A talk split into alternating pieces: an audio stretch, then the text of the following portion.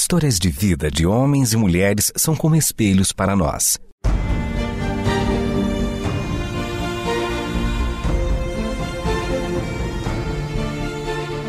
Convidamos você para entrar nas páginas do livro que conta a história do Deus que entrou em nossas histórias. Ouça sobre pessoas que viveram os mesmos conflitos que você e eu enfrentamos e que em Deus encontraram sentido da vida. A partir de agora, você está diante do Espelho na Janela. A narrativa a seguir é baseada em personagens e histórias bíblicas, mas com complementos ficcionais.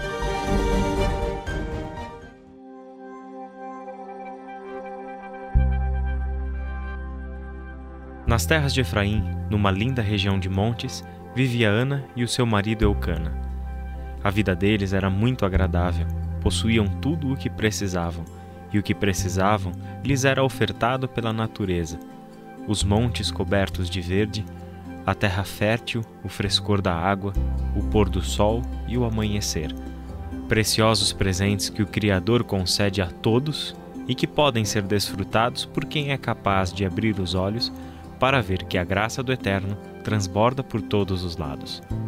É como se aquele pequeno pedaço de terra que pertencia à família fosse uma memória do que um dia foi a vida no Éden.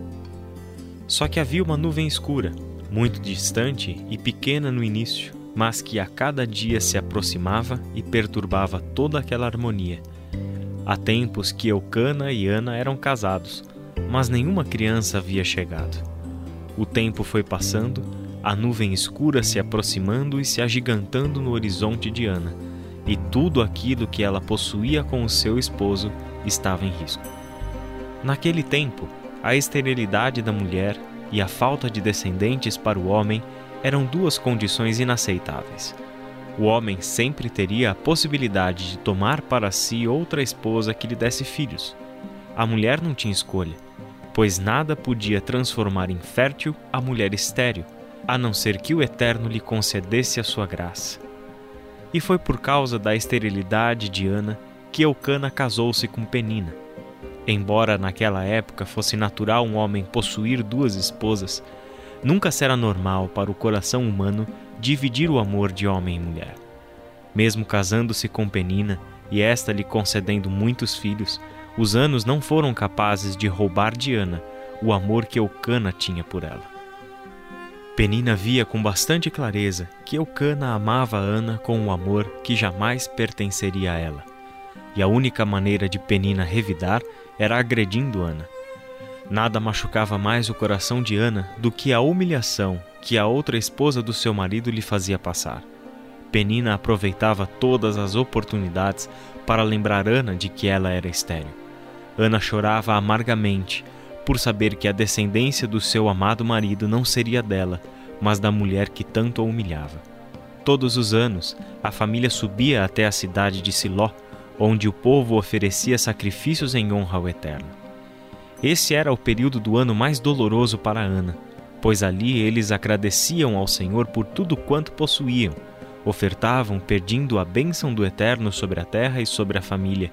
No entanto, para Ana era uma recordação anual de que ela não tinha recebido a bênção de ser mãe.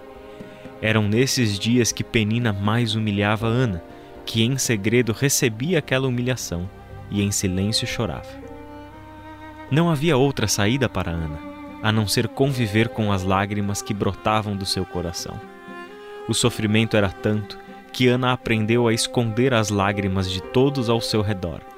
Chorava por dentro, mesmo com um sorriso no rosto.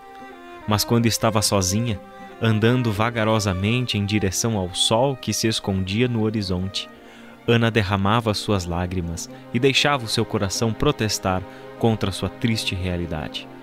Ela pensava o tempo todo nas mulheres do passado do seu povo, como Sara e como Raquel, que também eram estéreis, mas que o Eterno concedeu-lhes a bênção de serem mães. Ana questionava: O que eu fiz de errado? Porque eu não posso ser mãe e preciso ser humilhada por Penina? Mesmo assim, Ana nunca reagiu às ofensas de Penina, nunca revidou. Ao contrário, ela entregava ao Eterno a sua angústia e esperava que um dia ele lhe concedesse um filho.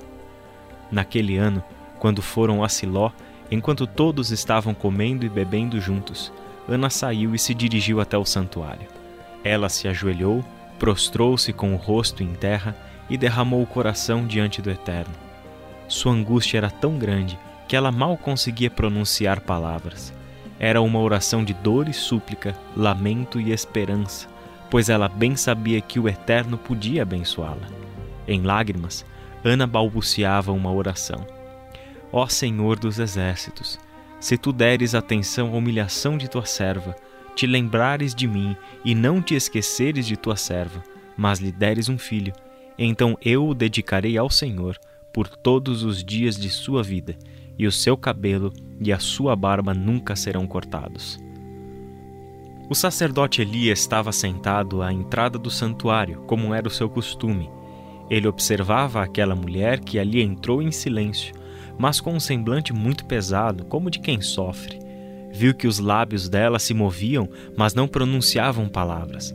Por um momento, ele pensou que ela estava bêbada, até que ele a ouviu. Ana contou para o sacerdote toda a sua angústia. Eli se compadeceu do sofrimento de Ana e a abençoou. Disse a ela: Vá em paz e que o Eterno lhe conceda o que você pediu. Ao deixar o santuário, Ana já estava mais serena com o coração quieto, sabendo que o Eterno não a desampararia. Quando retornaram para casa, Eucana e Ana tiveram relações e ela engravidou. Ana já não se continha de tanta alegria, pois a criança que ela carregava marcaria sua vida para sempre. Mesmo ela sabendo que entregaria o filho para que fosse criado no santuário a serviço do Eterno, seu filho seria para ela a memória de que realmente o Senhor não desampara os fracos e que exalta os humildes. De certa forma, mesmo quando estivesse longe, o seu filho, Samuel, sempre estaria com ela. Espelho na janela. Você nunca mais estará só. Basta prestar atenção e perceber que Deus está na sua história. Durante os nove meses de gestação, Ana lembrou-se de toda a humilhação pela qual passou e de toda a angústia que sofreu. Foi durante esse tempo que as antigas histórias visitaram Ana. Ela pensou em Lia, que tinha que aceitar a realidade de que nunca seria amada por Jacó como a sua irmã Raquel. Então o Eterno olhou para Lia, viu que ela era desprezada e lhe concedeu filhos. Por outro lado, Raquel era o amor da vida de Jacó mas era estéril. Ela sofreu demais ao ver a sua irmã Lia ter filhos e ela não poder dar uma descendência para Jacó. Então o Senhor também abençoou Raquel, e ela teve dois filhos, José e Benjamim. Então Ana pensou: ora, quem seria o Eterno senão aquele que vê a nossa condição e que se compadece de nós antes mesmo de nós clamarmos pela sua intervenção? O Eterno é Deus abençoador sua misericórdia e sua graça nos alcançam em nossa angústia e ele nos resgata da morte. Ana percebeu que, muito mais do que uma bênção pessoal para mulheres estéreis, o Eterno trouxe à nossa realidade os seus planos através de filhos de mulheres que eram estéreis. Para Sara, ele deu Isaque, por meio de quem veio a descendência prometida a Abraão. Para Raquel, ele concedeu José, que foi usado por Deus para preservar vidas quando a terra enfrentou os anos de fome. Ana pensava: será que o meu filho também não seria um desses filhos de estéreis a quem Deus concedeu o seu favor e que por meio dele o Eterno concretizaria os seus planos? O nascimento de Samuel trouxe muita alegria para Ana e Eucana. Como de costume, no ano em que o menino nasceu, eles foram a Siló, e ali Ana agradeceu a Deus por tudo o que ele havia feito por ela. Sua gratidão se expressava em suas lágrimas, que agora já não eram mais de tristeza, mas de júbilo pela graça do Eterno. Conforme Ana havia prometido ao Senhor, quando o menino foi desmamado, por volta dos três anos, eles foram a Siló e o entregaram ao Senhor sob os cuidados do sacerdote Eli. Talvez seja uma cena triste ver uma mãe separar-se do filho ainda tão novo. No entanto, para Ana, a dor da separação era superada pela alegria de saber que o seu filho seria criado para servir ao Eterno. Entregar o menino tão jovem para ser criado longe dela era a sua oferta de gratidão, o cumprimento da sua promessa, pois ao tornar-se mãe, chegou o fim dos dias de humilhação de Ana. Todos os anos a família voltava a Siló. Além de oferecer os sacrifícios ao Eterno, para Ana era também o tempo de visitar o filho, levar para ele a túnica que com tanto carinho ela tecia para todos os anos presenteá-lo com uma nova. A cada ano, o reencontro entre filho e mãe era cheio de surpresas. Ana via que o seu menino crescia bem, feliz, saudável, sobretudo, a cada ano se confirmava que Samuel serviria ao Eterno em grandes coisas. Embora fosse o coração de uma mãe imaginando o futuro do filho amado, todavia, as expectativas de Ana se concretizaram. Samuel logo foi confirmado como um profeta do Senhor. Todos passaram a reconhecer que ele era realmente um servo do Eterno, mesmo ainda quando era apenas um menino. Ao contrário dos filhos do sacerdote Eli, Samuel era fiel ao Senhor e comprometido com a sua palavra. Quando ele morreu, Samuel assumiu também a sua função de sacerdote. E além de profeta e sacerdote, Samuel foi o último juiz das tribos de Israel.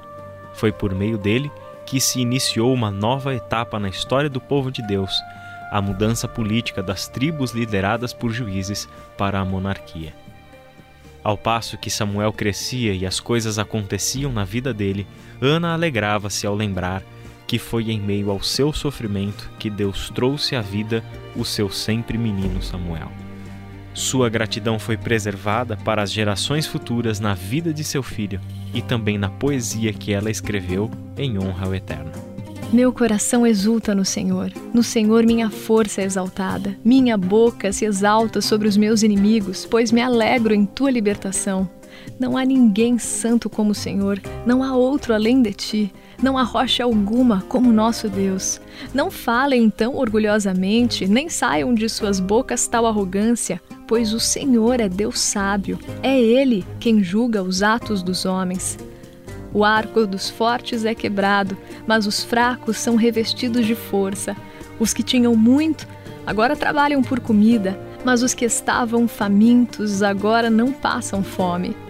A que era estéril deu à luz sete filhos, mas a que tinha muitos filhos ficou sem vigor.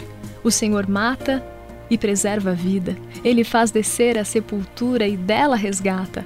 O Senhor é quem dá pobreza e riqueza, ele humilha e exalta levanta do pó o necessitado e do monte de cinza ergue o pobre. Ele os faz sentar com príncipes e lhes dá lugar de honra.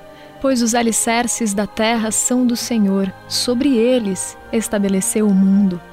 Levanta do pó o necessitado e do monte de cinzas ergue o pobre. Ele os faz sentar-se com príncipes e lhes dá lugar de honra. Pois os alicerces da terra são do Senhor, sobre eles estabeleceu o mundo.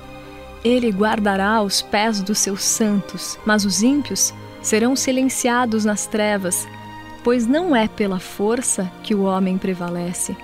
Aqueles que se opõem ao Senhor serão despedaçados. Ele trovejará do céu contra eles, o Senhor julgará até os confins da terra. Ele dará poder ao seu rei e exaltará a força do seu ungido. Muitas mulheres desprezadas, pequenas e humildes, se espelhariam na vida de Ana e na sua confiança no Eterno. Sua canção se transformaria em canção de outras inúmeras mulheres ao longo da história, que veriam em Ana um reflexo de quem elas são. Além disso, seriam alimentadas pela fé de Ana, que deposita a confiança no Eterno de que os seus filhos viverão para honrar o seu grandioso nome. Este foi o Espelho na Janela, um programa baseado em personagens e histórias bíblicas, mas com complementos ficcionais. Escrito e produzido por Renata Borjato e Israel Mazacorati. Realização Transmundial.